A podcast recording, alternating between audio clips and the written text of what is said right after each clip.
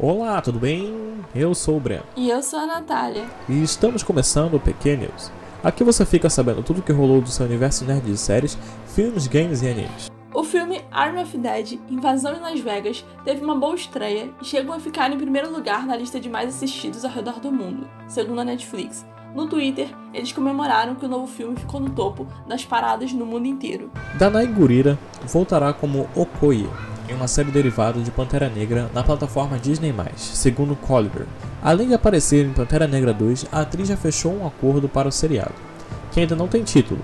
Não foram revelados nenhum detalhe sobre a produção, e a série será feita por Ryan Coogler, diretor de dois filmes do MCU. Jeremy Irving, ator conhecido pelo filme Cavalo de Guerra, confirmou que será Alan Scott na série do Lanterna Verde no HBO Max. Em uma postagem em seu Instagram, o ator confirmou estar muito animado para se juntar ao universo DC e citou o juramento da tropa dos Lanternas Verdes, mesmo que o seu personagem não faça parte do grupo. A cantora Rina Sayowama fará sua estreia nos cinemas no novo capítulo da franquia protagonizada por Keanu Reeves, ao Deadline. O diretor Chad Stahelski celebrou a novidade e disse: Estou muito feliz por ter Rina a bordo para fazer a sua estreia nos filmes de John Wick, capítulo 4.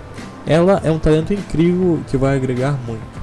Na última quarta-feira, a Netflix anunciou novos nomes para o elenco de Sandman.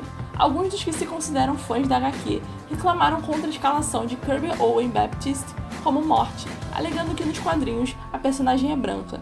A controvérsia levou Neil Game, o ator da obra original, a responder a alguns dos comentários.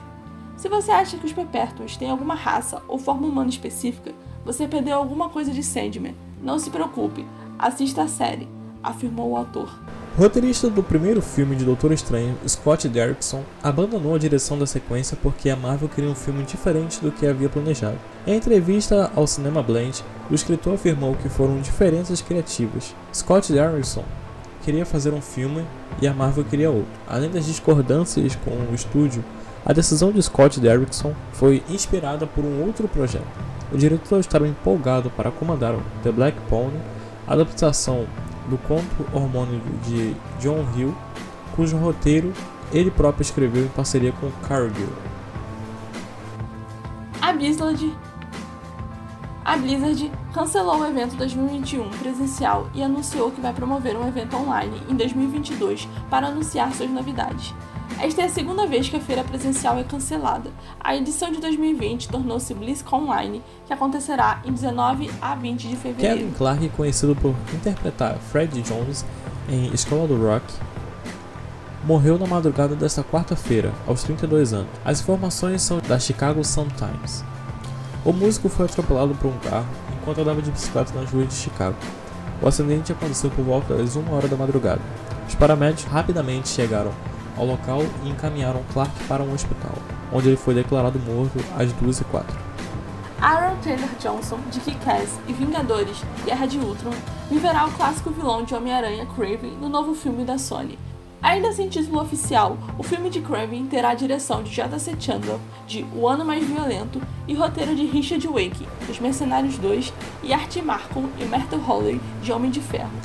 A série live action das Meninas Superpoderosas passará por refilmagens e o CEO da CW revelou maiores detalhes sobre a decisão.